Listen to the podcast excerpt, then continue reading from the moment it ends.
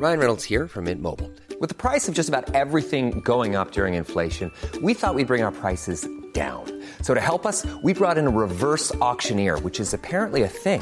Mint Mobile unlimited premium wireless. Ready to get 30, 30, bit to get 30, bit to get 20, 20, 20, bit to get 20, 20, bit to get 15, 15, 15, 15 just 15 bucks a month. So, Give it a try at mintmobile.com slash switch. $45 upfront for three months plus taxes and fees. Promo for new customers for limited time. Unlimited more than 40 gigabytes per month. Slows. Full terms at mintmobile.com. Porque el mundo actual no se entendería sin la economía y los negocios. Acompaña a Mario Maldonado, el columnista de negocios más joven y objetivo del periodismo financiero, en su programa Bitácora de Negocios.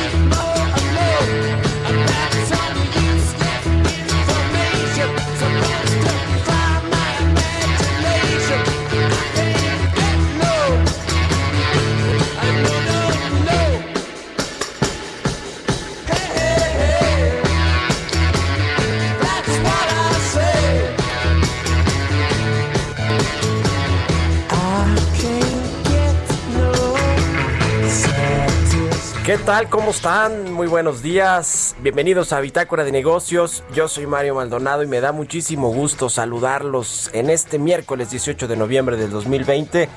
Saludo con mucho gusto a quienes nos escuchan a través de la 98.5 de FM en el Valle de México, en Guadalajara, Jalisco por la 100.3 de FM y en Monterrey, Nuevo León por la 90.1 de FM, también al resto de las estaciones que nos retransmiten en otras ciudades y estados de la República Mexicana y a quienes nos siguen a través de la página heraldodemexico.com.mx.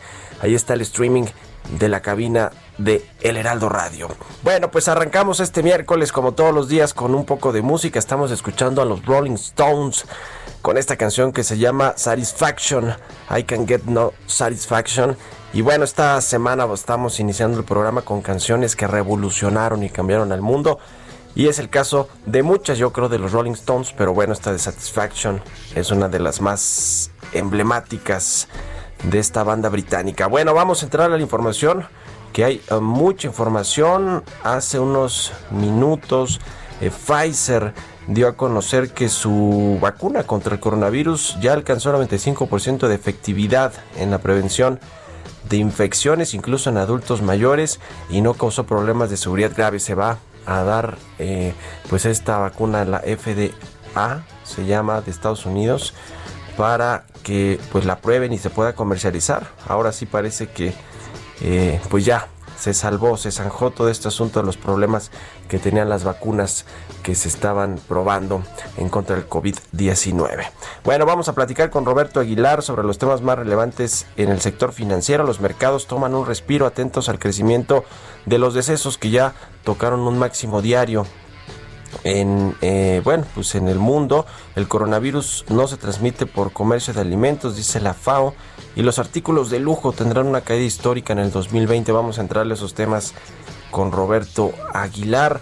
Hablaremos también con Braulio Arzuaga el presidente del Consejo Nacional Empresarial Turístico sobre bueno pues eh, varios temas que tienen ahí el sector turístico con las pérdidas históricas que ha tenido la caída de la actividad turística, pues para todos los integrantes de este negocio, todos los eh, hoteleros, las aerolíneas, vamos a hablar de caso de Interjet, por ejemplo, el daño que le podría causar su quiebra al turismo y al movimiento de pasajeros, eh, los hoteles, los turoperadores, todos los prestadores de servicios se han visto muy afectados, inversiones cuantiosas que han eh, pues que se han dejado de generar eh, y de y los ingresos por supuesto que se han dejado de generar en este sector tan importante hay eh, digamos una alerta de los empresarios turísticos al gobierno federal para que se reconozca la importancia que tiene para el Producto Interno Bruto y para la recuperación económica esta actividad del turismo. Vamos a hablar de eso con Braulio Arzuaga. Platicaremos también con Juan Carlos Ordóñez, el director general de Salud Digna, sobre los servicios de esta, de esta organización, de esta empresa y el impacto de las pruebas de COVID-19 que ha sido de más de un millón a la fecha. Vamos a hablar de eso con Juan Carlos Ordóñez. Platicaremos también de Amazon que lanza su farmacia en línea para la venta de medicamentos con receta. Pues muchas cosas que tienen que ver con el sector salud, esta reforma también a la ley del trabajo para regular el outsourcing o para cancelar en buena medida la figura de la subcontratación laboral. Lo que dice el IMEF, el Instituto Mexicano de Ejecutivos de Finanzas, que bueno, pues por un lado apoya el cumplimiento de las obligaciones fiscales y patronales así como la gestión empresarial responsable, pero pues como todo mundo cree que la iniciativa que presentó el presidente López Obrador a la Cámara de Diputados la semana pasada pues es excesiva, es eh, eh, pues eh, mala en general porque habla y abarca prácticamente todo el outsourcing cuando hay mucho de esta práctica que sí es se hace correctamente y el presidente pues pues como lo dijo no cuando la presentó van a pagar justos por pecadores así es Así es la forma de cómo se presentan las cosas en este gobierno de la cuarta transformación. Así que bueno, pues quédese aquí en Bitácora de Negocios, se va a poner bueno, es miércoles, mitad de semana. Vámonos con el resumen de las noticias más importantes para arrancar este miércoles 18 de noviembre con Jesús Espinosa.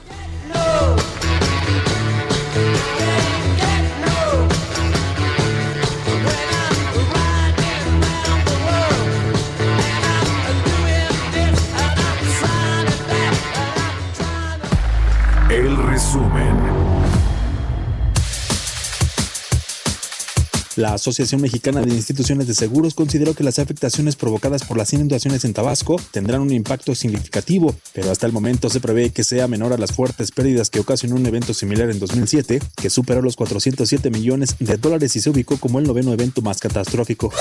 El Consejo Nacional Empresarial Turístico sugirió al gobierno rescatar u ofrecer un apoyo importante en la aviación mexicana. Arancha González Laya, ministra española de Asuntos Exteriores, revisó este martes el progreso del Tratado de Libre Comercio entre México y la Unión Europea con la secretaria de Economía de nuestro país, Graciela Márquez, tratado que terminó de renegociarse en abril y podría entrar en vigor en 2021 para reforzar la relación comercial de 75 mil millones de dólares entre México y la Unión Europea. De acuerdo con datos de la Confederación de Cámaras Nacionales de Comercio, Servicios y Turismo, la Concanaco Servitur, el fin de semana largo del 13 al 16 de noviembre motivó un incremento de 50% en las compras en tiendas departamentales, plazas comerciales y demás negocios participantes en el Buen Fin respecto los primeros cuatro días del programa comercial. Datos de la INEGI arrojaron que el mercado laboral en México perdió 3.6 millones de personas de la población económicamente activa durante el tercer trimestre del año. De acuerdo con la encuesta nacional de ocupación y empleo, nueva edición, la población económicamente activa pasó de 57.3 millones a 53.8 millones de julio a septiembre y la tasa de desocupación aumentó 1.4 puntos porcentuales al pasar de 3.7% a 5.1% a nivel nacional. La Comisión Económica para América Latina y el Caribe y la Organización Internacional del Trabajo explicaron que en América Latina las acciones que más se implementaron para mantener empleos fueron otorgar a los trabajadores vacaciones anticipadas y trabajo a distancia, aunque también hubo despidos y reducción de salarios. Bitácora de negocios en El Heraldo Radio. El editorial.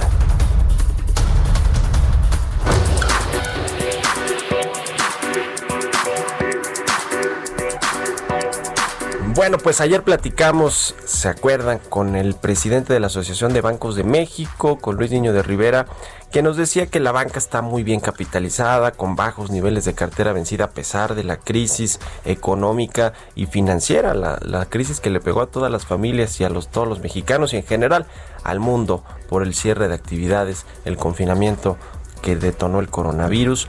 Eh, dice Luis Niño de Rivera que las reservas que tienen los bancos están en buen nivel. Eh, dijo también que al cierre de octubre se habían reestructurado créditos por eh, cerca de, 90 mil eh, créditos, créditos por 90 mil millones de pesos más bien. y que, y que cerca de 90 mil créditos, perdónenme, 90 mil créditos al mes de octubre. Y bueno, pues que todo estaba bien en la banca prácticamente. Eh, esto luego de que hace un mes y se lo pregunté el secretario de Hacienda, Arturo Herrera, en una reunión nacional de consejeros regionales del BBVA, pues le reclamara, yo lo escuché como un reclamo a los bancos, eh, diciéndole que no estaban tomando los riesgos para prestar dinero a sus clientes, a pesar de que el Banco de México pues les había puesto sobre la mesa 700 mil millones de pesos para que los utilizaran, para que tuvieran liquidez y para que prestaran, ¿no? También hubo acuerdos ahí con la Comisión Nacional Bancaria de Valores para reducir los requerimientos de capital por riesgo de crédito, es decir, varias cosas que sí, efectivamente los bancos al parecer no están aprovechando. Luis Señor Rivera le dice, a ver, pues hay una ley de la oferta y la demanda, no hay demanda de créditos, pues entonces nosotros como intermediarios no podemos hacer mucho más que estar abiertos a otorgarlos. Arturo Herrera decía que le pedía 90% eh, de, eh, pues eh, ponían, ponían muchas trabas, era lo que decía básicamente Arturo Herrera. Y bueno, aquí la gran pregunta, y yo me lo pregunto en mi columna, es si estamos en la antesala de lo que podría ser una nueva afrenta del gobierno federal de López Obrador, el presidente, con un sector económico como son los bancos, por ejemplo.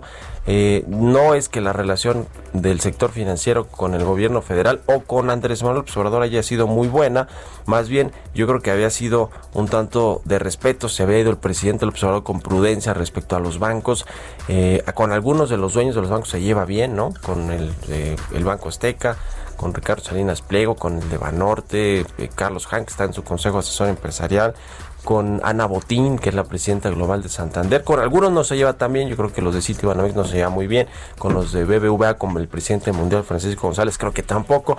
Pero, pero bueno, había mantenido o ha mantenido una relación prudente, más bien cordial con, con los bancos. Sin embargo, esta relación podría cambiar pronto y creo que lo que dijo Arturo Herrera con respecto a los créditos, pues es un poquito la antesala de lo que podría ser pues una ya no muy buena relación, sobre todo si se profundiza la crisis económica, porque los bancos tienen pues un rol muy importante para detonar el crecimiento económico de las empresas, las personas, las familias de todo el país, del propio gobierno para financiar proyectos productivos, en fin. Y si no están prestando a las tasas que que deberían de estar prestando, ahora que han bajado mucho las tasas de interés, pues yo creo que el gobierno ahí podría eh, eh, amagar de nueva cuenta con regularlos o con pues meterles presión. Creo que lo que dijo Arturo Herrera, el secretario de Hacienda, hace exactamente un mes, hoy se cumple un mes de que lo dijo, pues podría traer algunas consecuencias. Ojalá que haya prudencia en el presidente y en el ejecutivo para que no haya pues esta eh, este nuevo choque, esta nueva afrenta ahora con los bancos, pero todo va a depender de qué tan rápido sea la recuperación económica o no. Y ahí estaremos pues viendo si hay un encontronazo nuevo con los bancos o no. Le decía, pues los bancos son muy importantes para detonar el crecimiento económico y si la economía nomás no crece, el presidente quizá tendrá pues algún eh, otro, alguien más a quien echarle la culpa de por qué México no está recuperándose como él quisiera. ¿Usted qué opina? ¿Usted qué opina? Escríbame sobre pues, los créditos que tiene y si ha podido reestructurarlos o no, si ha podido pagarlos o no, si se ha, eh, digamos, sumado estos programas de, financiamiento y extensión de plazos y demás del gobierno, del gobierno eh, federal y de los bancos, por supuesto, sobre todo de los bancos. Escríbame a mi cuenta de Twitter, arroba Mario Mal y a la cuenta arroba Daldo de México. Son las 6 con 15 minutos de la mañana. Economía y mercados. Roberto Aguilar ya está en la cabina de El Heraldo Radio. Mi querido Robert, ¿cómo estás? Muy buenos días. ¿Qué tal, Mario? ¿Cómo estás? Muy buenos días. Te saludo a ti y a todos los amigos que nos hacen favor de escucharnos y sintonizarnos este día. Bueno, pues ya lo comentabas al inicio del programa, el tema de Pfizer eh, por ahí leía tu vacuna es mejor que la mía y así es como se va dando porque si era, no era 90, 92, 94, 5, ahora 95. Bueno, afortunadamente se están dando estos pasos, pero mientras tanto el mundo registró ayer pues el, eh, el, mayor número de casos de decesos eh, a nivel global eh, desde que está este tema de la pandemia, una cosa que sigue siendo muy grave. Pero fíjate que las acciones globales cotizaban estables y el petróleo subía luego de que un débil dato de ventas minoristas en Estados Unidos y un aumento de los nuevos casos de coronavirus atenuaban, pero no eh, disminuían del todo eh, justamente la euforia por los recientes avances en el desarrollo de una vacuna y que hoy pues se van a sumar un poco más. En, eso, en ese sentido, este medio punto porcentual por supuesto que va a ser muy importante para las decisiones de los inversionistas.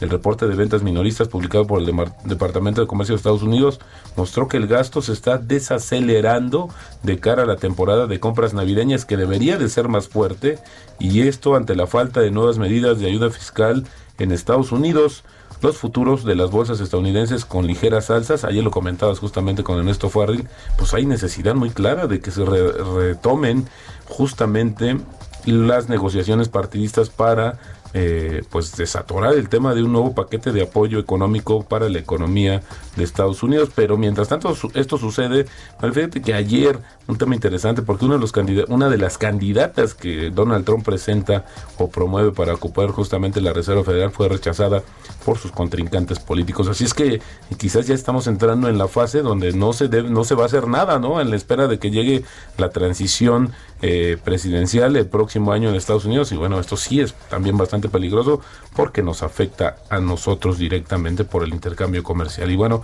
el dólar enfrentaba presiones y tocó su menor nivel en más de una semana, puesto que las restricciones a la actividad económica en Europa y Estados Unidos por el coronavirus ponían a prueba el optimismo del mercado sobre los positivos resultados de los ensayos clínicos de las vacunas. El dólar eh, de Estados Unidos empezó a caer en la madrugada por los desalentadores datos de las ventas minoristas de Estados Unidos y la creciente preocupación por los efectos de la reactivación de la pandemia. De hecho, el presidente de la Reserva Federal, Jerome Powell, dijo ayer que existe un largo camino por recorrer para la recuperación económica y bueno, pues también el dato interesante, sigue subiendo el Bitcoin eh, ya ahora eh, está ya cercado a los 18 mil dólares, un nivel que cruzó por primera vez hace casi tres años y que bueno, después se ajustó y hoy nuevamente está subiendo. Que por cierto, hoy en el Twitter vi que hay una recomendación que hace Ricardo Salinas Pliego sobre un libro para entender el por qué y cómo se mueve el tema de el Bitcoin que se me hace bastante interesante. No, no lo conozco, no lo he leído.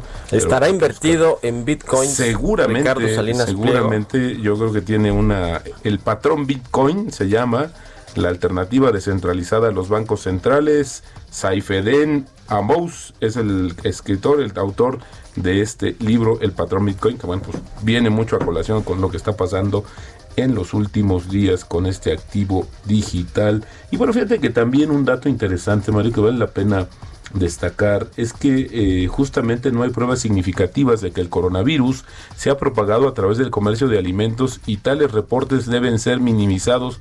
Esto lo dijo justamente la Organización de Naciones Unidas para la Alimentación y la Agricultura, la FAO, que ya con anterioridad había considerado, o más bien había descartado, que no consideraba la producción alimentaria en países proveedores como una fuente del coronavirus. Y vete que esto es interesante porque China justamente en los recientes días aseguró que halló, halló, el virus en el empacado de productos de 20 países, pero funcionarios extranjeros indicaron que la falta de pruebas aportadas por las autoridades causan daño al comercio, porque de hecho, inmediatamente que se van a conocer estos reportes, pues China veta y cierra sus fronteras a los productos de todos estos países.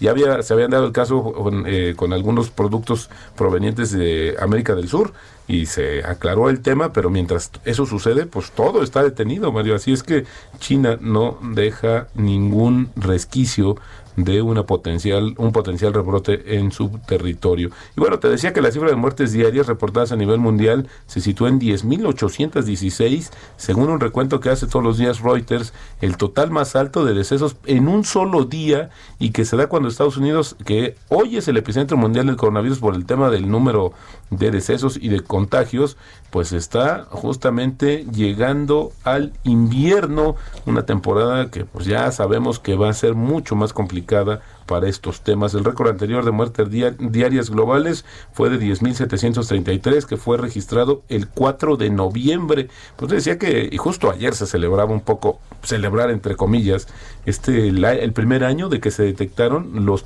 los primeros indicios del coronavirus en China.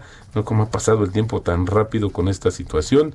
Y lo que se ha detenido el tiempo. Bueno, Estados Unidos eh, pues tiene cerca de 11.4 millones de contagios y está llegando a 200, cerca de 250 mil decesos desde que comenzó la pandemia. Así, los datos del país encabezó el promedio diario de nuevos fallecimientos reportados, correspondientes a una de cada 12 muertes reportadas en el mundo cada día. Brasil le sigue en esta lista y luego le sigue la India.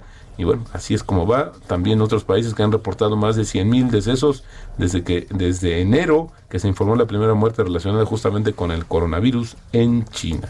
Y otro dato interesante, Mario, sobre el tema de la vacuna, esta carrera ya estamos en la va a ser una final de fotografía seguramente porque la vacuna de Sinovac Biotech que se llama Coronavac, eh, que, ingeniosos, Coronavac se llama la vacuna, desencadenó una rápida respuesta inmunológica aunque produjo un nivel de anticuerpos menor que el de las personas que se habían recuperado de la enfermedad, esto según los resultados preliminares de un ensayo, aunque estos están en una etapa inicial y media, no fueron diseñados para evaluar la eficacia de esta vacuna, los investigadores dijeron que podrían proporcionar suficiente protección basándose en sus experiencias con otras vacunas y en datos de estudios preclínicos que han sido aplicados en monos. Este estudio le pisa los talones a las noticias de esos fabricantes de medicamentos publicadas este mes, como el Pfizer, que bueno, hoy actualizó, y Moderna, así como otros procedentes de Rusia, cuyas vacunas experimentales pues dicen ser, o ya se dijo que son eficaces en más del 90%, según datos provisionales de grandes ensayos de fase avanzada,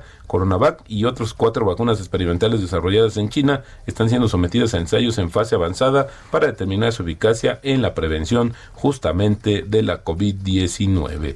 Y bueno, también la Administración de Alimentos y Drogas de Estados Unidos, la FDA, pues aprobó ayer el primer kit de autodiagnóstico COVID-19 para uso doméstico que proporciona el resultado en 30 minutos. La prueba de un solo uso desarrollada por la empresa Lucira Gel ha recibido autorización para ser empleada en caso de emergencias en el hogar. Consiste en la toma de muestras de, un hisopado nasal recogidas en individuos de 14 años en adelante que según su médico de cabecera pueden estar contagiados. Esto lo precisó la FDA. El kit también se puede utilizar en hospitales y centros de atención médica pero las muestras deben ser recogidas por un médico si los individuos que se someten a la prueba son menores a 14 años. Esto lo dijo el regulador sanitario. Y hoy, hoy el presidente electo Joe Biden se va a reunir con los trabajadores sanitarios que han estado pues en la primera línea de actuación contra la pandemia del coronavirus en un evento virtual, mientras que el presidente Donald Trump sigue interponiendo más obstáculos legales para revertir o tratar de revertir su derrota electoral. Biden se ha comprometido a hacer de la pandemia, que ha, eh, ha cobrado la vida de más de dos, o cerca de 250 mil estadounidenses y ha costado millones de empleos, como una prioridad máxima cuando asuma el cargo el 20 de enero, a medida de que los casos de COVID-19 aumentan en todo el mundo. Biden y sus principales asesores han advertido que la negativa de Trump de cooperar con una transición en la Casa Blanca podría poner en peligro la batalla para contener el virus e impedir la planificación de la distribución de la potencial vacuna. Y sumaría rápidamente una nota, Mario, que seguro te va a interesar, porque fíjate que la venta de artículos de lujo en todo el mundo va a caer este año 23%, va a caer a una cifra nada despreciable de 258 mil millones de dólares. Sin embargo, Mario es su mayor declive histórico y el primero desde 2009, cuando pasamos obviamente una crisis también a nivel global y bueno, pues también las marcas de lujo están subiendo. Esto debido a las consecuencias de la pandemia del coronavirus, lo dijo la consultora Bain. La disminución esperada, a pesar de una fuerte recuperación de las ventas de China, está en el extremo inferior del rango del 20, del 20 al 35% previsto en mayo, justamente por esta consultora, muy seguido por la industria. Esto se debe de un repunte mayor de lo esperado durante el verano boreal, cuando se levantaron o suavizaron las medidas de confinamiento. Y básicamente sumaría el tipo de cambio, Mario, 2025 cotizando en estos momentos. Gracias, mi querido Robert. Sigan a Roberto en Twitter, Roberto AH. Vámonos a una pausa. Regresamos. Continuamos en un momento con la información más relevante del mundo financiero en Bitácora de Negocios con Mario Maldonado. Regresamos. Estamos de vuelta en Bitácora de Negocios con Mario Maldonado. Entrevista.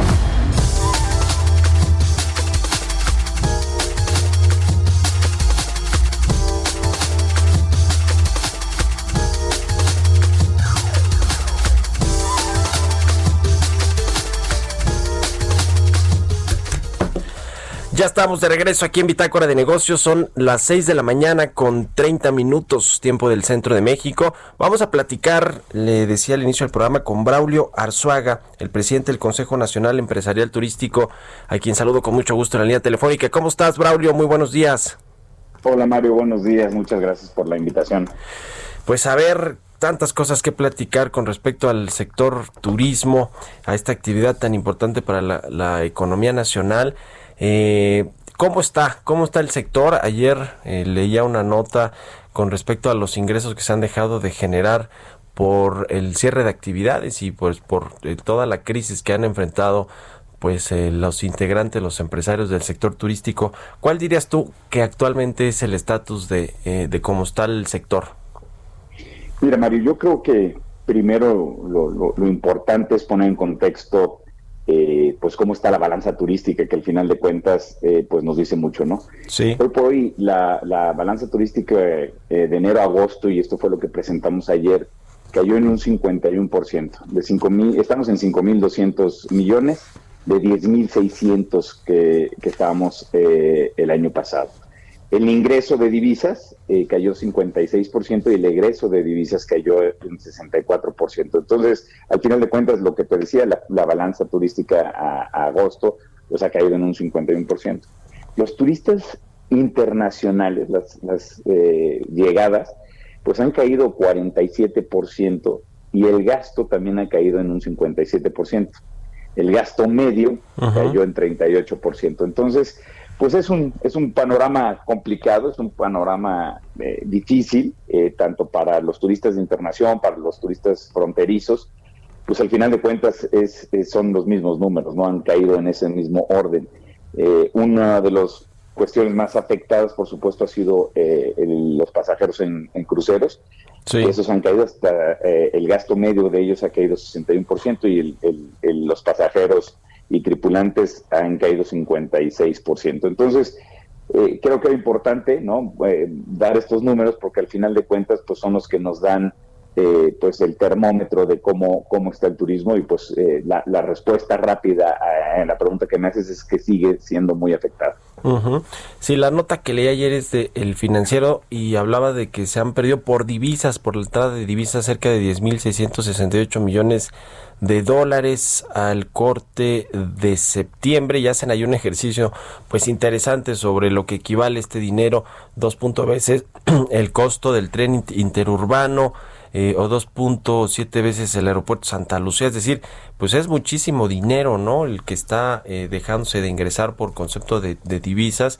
Y esto, pues obviamente que ha generado, eh, yo me imagino, pues quiebras de empresas y muchos boquetes ahí en, la actividad turística y todo lo que lo que significa también para el empleo, ¿no? Que es una actividad muy intensiva en generación de empleos. Ustedes eh, ayer eh, presentaron esta eh, con Psicotour esta edición 31 del panorama de la actividad turística en México. Ya nos dabas todos estos datos, este contexto. Eh, ¿Qué se puede hacer eh, hacia adelante o cuál es el plan de, de eh, pues de los eh, empresarios turísticos para que se reactive esta eh, pues esta esta actividad tan importante qué están hablando con los gobiernos locales el gobierno federal hay un plan para eh, pues reactivar todo el, el la, la, economía turística o cuál es el, el plan de vuelo eh, Braulio sí mira Mario el, el, panorama internacional también es muy complicado no la OMT en su último barómetro eh, que habrá sido hace dos meses cuando lo publicó, pues decía que el turismo interna eh, total había caído un, un 70%, ¿no? Y también esto lo platico y lo comento porque hay que poner en contexto no solamente, digamos, eh, en nuestro mercado doméstico, sino también pues lo que está pasando en, en, otros países. Eh, Europa ya lo hemos visto, ¿no? Eh, pues ha tenido unas medidas mucho más severas de confinamiento ahora, ¿no? Después con sus rebrotes y pues nosotros no es que hayamos tenido un rebrote, sino que más bien ha habido repuntes, ¿no? Y al final de cuentas, pues el volumen es poco para poder, eh, pues, pues, pues tener unos números interesantes. Tú ahorita decías que, que es intensivo en, en empleo el uh -huh. turismo, pero también es intensivo en capital. Sí, hoy sí, por sí, hoy por los, los ingresos que, que, tenemos nosotros, pues son ingresos muy mermados, ¿no? Este, en toda, en toda la cadena de, la industria de la hospitalidad, estoy hablando, están, están muy, muy mermados, pero los costos y los gastos nos los hemos quedado, ¿no? Agua, luz y combustible, déjame agarrar un ejemplo como, como el de los hoteles, ¿no? Eh, pues el agua, la luz y el combustible lo estamos pagando, y igualmente la nómina, ¿no? Entonces, eh, pues la matemática esta no da, porque pues al final de cuentas con ingresos pues muy, muy, muy bajos o parecidos eh, a cercanos a cero, eh, y los ingresos, y perdón, los gastos y, costos eh, muy altos, pues bueno, este, estamos en una situación muy complicada.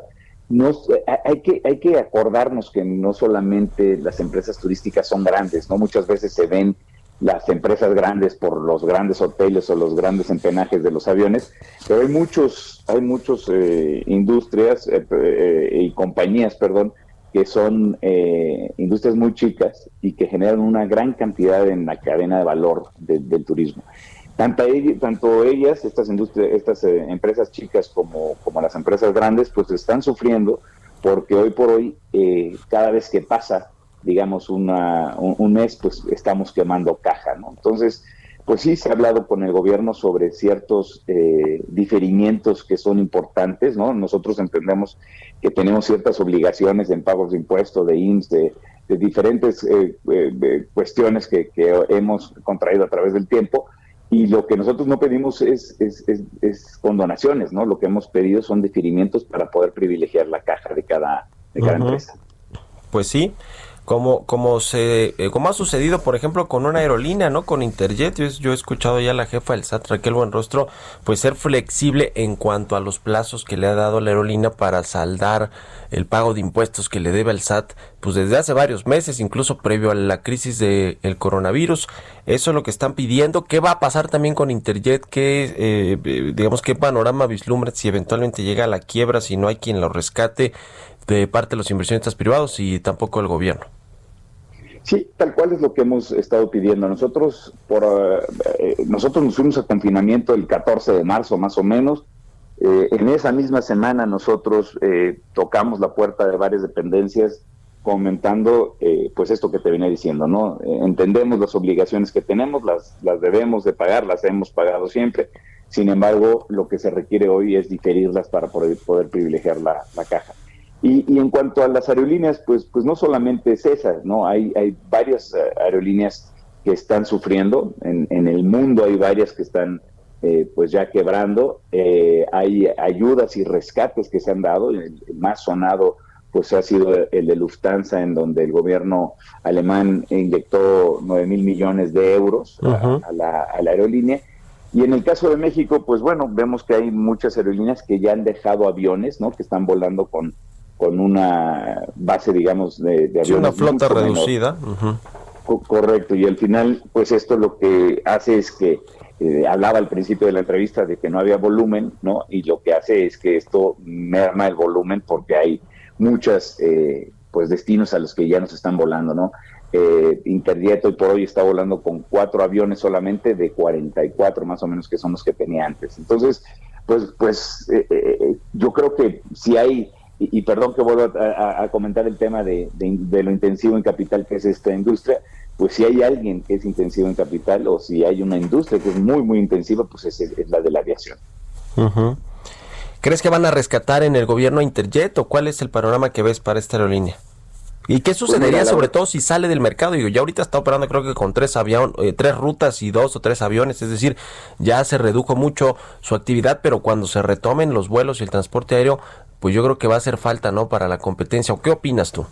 Sí, sí, por supuesto. O sea, de, eh, todas estas rutas, las que han dejado de servir las diferentes aerolíneas en México, pues, pues por supuesto que se requieren para reactivar la, economía local, la economía de los municipios, la economía pues de, México, yo diría, ¿no? Entonces, pues, pues yo no creo, ¿no? El, el, presidente ha comentado eh, que no habrá rescates, el, presidente eh, ha comentado, de hecho, ha dicho que que si una empresa pues quiebra, pues, pues quiebra y al final de cuentas pues creemos nosotros que pues el tema de la aviación es, es, muy sensible para la economía, es un tema probablemente hasta de seguridad nacional. ¿no?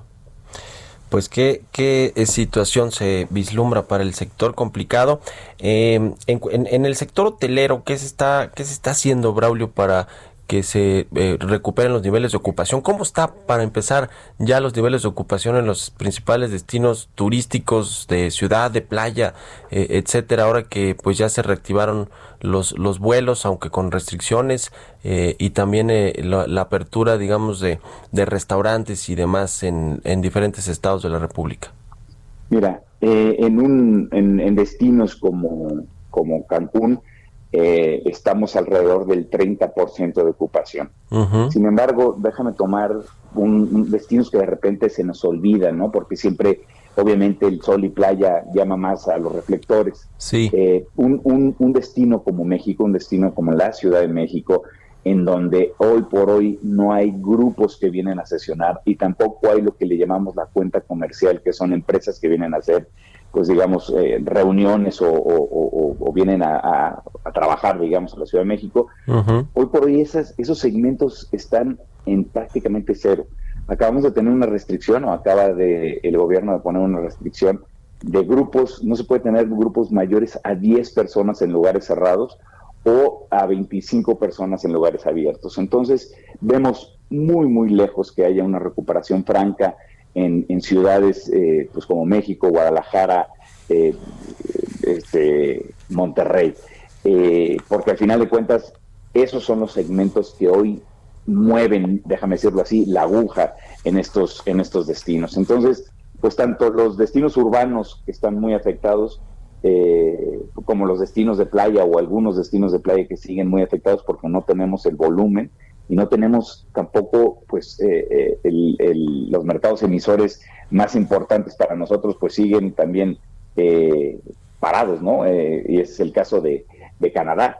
Estados Unidos hoy por hoy está 58% abajo y Canadá está 45% abajo de, enero a agosto, ¿no? Entonces, pues al final lo que te quiero decir, Mario, es que con estos números de volumen tan bajo, pues es difícil poder hacer eh, pues hacer dinero y poder tener eh, el punto de equilibrio de un hotel.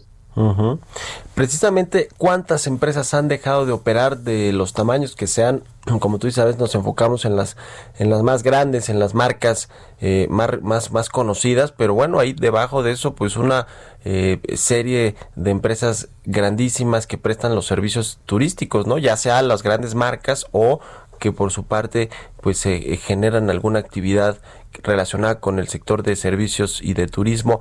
Eh, ¿Cuántas empresas eh, van, van a quebrar o están quebrando por esta crisis? Y, cómo está también el tema del empleo? No sé si tengan esos datos, datos actualizados, el empleo eh, a nivel general en México, pero también por regiones, por estados.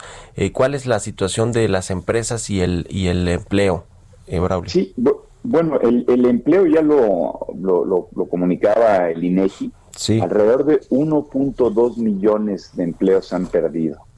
Eh, esto es eh, alrededor del 24% abajo, ¿no? Entonces, eh, es, es, es, muy complicado porque esta industria, pues, pues, los que nos dedicamos y vivimos para, para esta industria, antes de la pandemia eran alrededor de 4.2 millones y, lo que el INEGI estuvo o anunció fue 1.2 que, que se han perdido, ¿no? Entonces, pues es un 25%, lo cual es, es, grave, es preocupante. Y, yo te podría decir que todas las empresas han tratado de mantener esa nómina.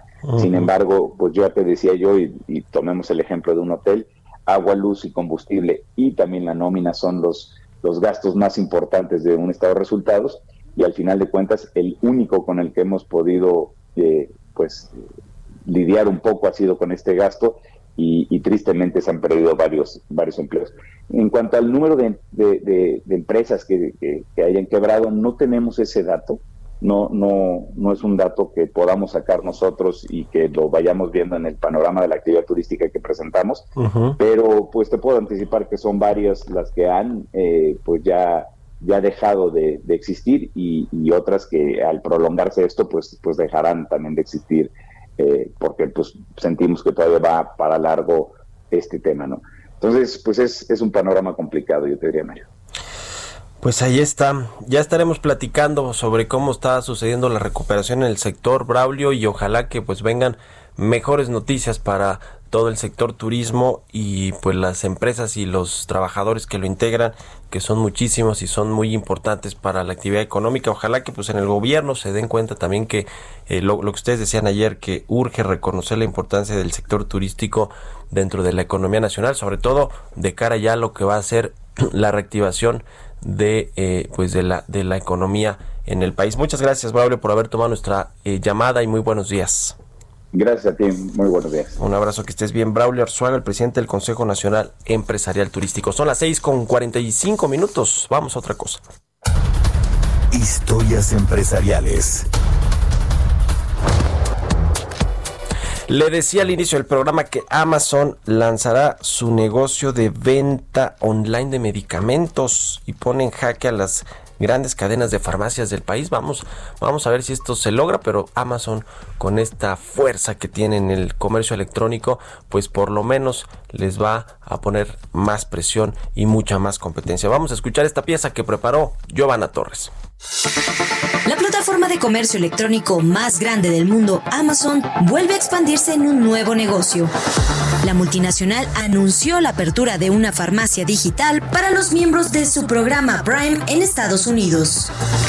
Este nuevo servicio, al que se ha denominado Amazon Pharmacy, incluirá importantes descuentos de hasta el 80% en medicamentos genéricos y del 40% en los de marca.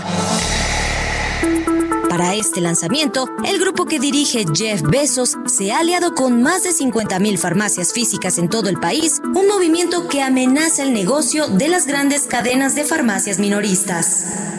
Los compradores deberán abrir un perfil en Amazon y hacer que sus médicos envíen las recetas a la firma con sede en Seattle. Asimismo, el nuevo servicio permitirá a los usuarios pagar con su seguro médico. Además, tendrán acceso sin límite a envíos gratuitos de los pedidos realizados en un plazo de dos días.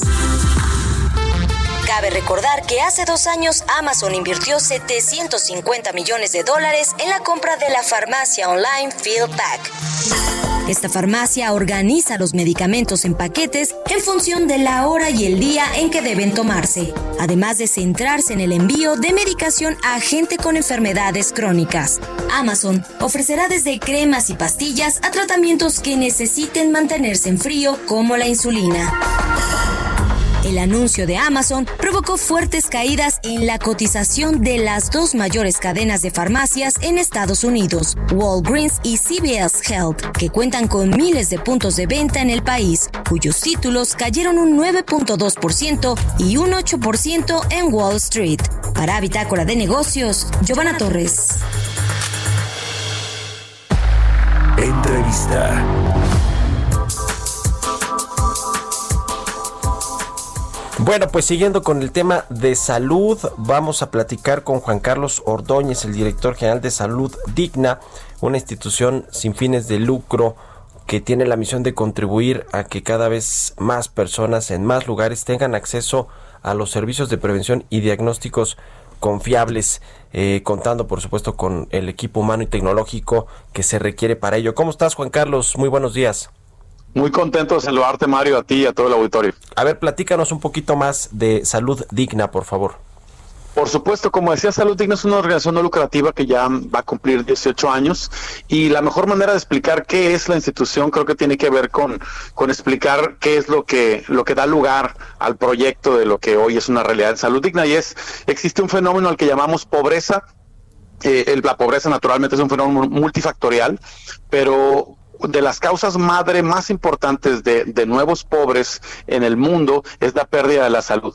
La prevención y la detección temprana es uno de los pocos factores que funcionan realmente y han probado efectividad contra, contra este tipo de, de, de tragedias que suceden todos los días. Y bueno, los estudios de diagnóstico son la clave para la prevención y la detección temprana y eso hace salud digna, tratar de hacer llegar estudios de diagnóstico, estoy hablando de laboratorio clínico, ultrasonido, rayos X, mastografía, papanicolao, etcétera, al mayor número posible de personas a precios bajos, en tiempos muy cortos, con una calidad de clase mundial, pensando que esto puede influir en que mejore la calidad de vida de toda la sociedad si tenemos una mejor salud. Su lema es la salud es para todos y bueno, que todos tengan acceso a estos servicios de, de prevención y diagnóstico que bueno, pues nos pueden evitar eh, muchas tragedias, como decías, eh, familiares en, temas de salud. Eh, a ver, ¿ustedes dónde están operando? ¿Cuál es el, plan que tienen ustedes de, de crecimiento, de expansión? Y, y, cómo puede hacer contacto también la gente con ustedes? ¿Cómo tienen acceso a la, a la red de salud digna? Por supuesto, Salud Digna está ya afortunadamente en los 32 estados de la República, tenemos 121 clínicas de prevención operando. Eh, eh, el año pasado eh, atendimos, tuvimos 14 millones de eventos médicos después de las tres grandes instituciones de salud de México, IMSS, e INSABI. Salud Digna es la organización que más mexicanos toca en el mundo. En este momento estamos atendiendo a 60 mil pacientes diarios y en nuestro sitio de internet en www.salud-medio-digna.org ahí automáticamente el sitio le dice a nuestro paciente eh, eh, cuál es la, salud, la, clínica salud digna más cercana a su domicilio. Y, bueno, estamos en un proceso siempre de crecimiento y de mejora continua y esperamos llegar eh, al mayor número de mexicanos siempre. ¿Cuál es el número de, de, pacientes que han tenido o de usuarios de los, de los servicios de salud digna en México? por lo menos el dato del último año, ¿cómo, cómo está el tema? Claro, eh, tuvimos un poquito más de 10.2 millones de pacientes el año pasado que servimos en nuestras clínicas. Somos, somos una organización que, como decía, que ya, ya tenemos un, un impacto verdaderamente en, en las necesidades de, de, salud, de prevención y detección temprana en México. Y con el perfil epidemiológico que tenemos en nuestro país, creemos que ese es el punto principal. ¿Cómo podemos hacer que como sociedad cambiemos nuestro foco tan fuerte que hemos tenido históricamente en curar y cómo lo pasamos a prevenir. Todo mundo puede prevenir, no todo mundo puede curar. Y bueno, en temas como el cáncer de mama, como el cáncer cervicuterino, como la diabetes, etcétera, eh, creemos que esa es la clave para cambiar eh, la realidad que estamos viviendo. Muy bien, ustedes son de los, eh, digamos, de las organizaciones de salud más grandes, ¿no? Del país, eh, incluso al nivel de estos eh, institutos enormes como el IMSS, el ISTE y ahora el INSABI que sustituyó al Seguro Popular.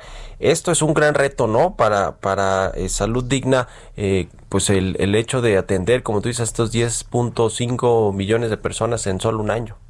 De, por supuesto, de hecho, eh, nosotros nos, concebimos como organización, como una institución que, es, que existe para sumar a lo que ya el sector público, el sector privado hacen, nosotros desde el sector social, en todos los países realmente que tienen un sistema de salud eh, que, que, que, verdaderamente vaya a otro nivel, el sector social tiene mucho que hacer y bueno, la salud no es la excepción en México, por supuesto pues importante lo que está haciendo eh, Salud Digna en México desde el 2003 que se fundó una institución, una organización sin fines de lucro que bueno pues aporta su granito de arena o su su eh, más bien más que granito de arena pues una parte muy importante a todo este diagnóstico y prevención para las personas. Están están metidos a ver y vamos para terminar tenemos casi un minutito en en eh, desde pruebas de para eh, oftalmológicas eh, para la vista, el cáncer de mama, para todo esto, ¿no? O sea, ¿cuáles son las principales áreas terapéuticas o las áreas de acción de salud digna? Claro que sí, es laboratorio clínico, ultrasonido, rayos X, mastografía, Papa Nicolau, densitometría ósea, lentes, Salud Digna es el principal proveedor de lentes de los mexicanos desde 2015, tomografía, resonancia magnética, es decir, los estudios de diagnóstico más pertinentes para lo que nos duele a los mexicanos en lo que toca a nuestra salud, Mario. Pues muy interesante, te agradezco mucho la entrevista Juan Carlos Ordóñez, director general de Salud Digna. Gracias por haber estado aquí en Bitácora de Negocios y muy buenos días. Buenos días, Mario. Un abrazo, que estés muy bien. Pues muy interesante todo este tema. Ya nos despedimos. Eh, lea la portada del Heraldo de México sobre esta exoneración al general Cienfuegos, quien viene de regreso a México para que se le juzgue acá. Se retiran todos los cargos en los Estados Unidos. Muchas gracias por habernos acompañado. Quédese aquí en el Heraldo Radio con Sergio Sarmiento y Lupita Juárez y nosotros nos escuchamos mañana, ya lo sabe, tempranito, a las seis. Muy buenos días. Fue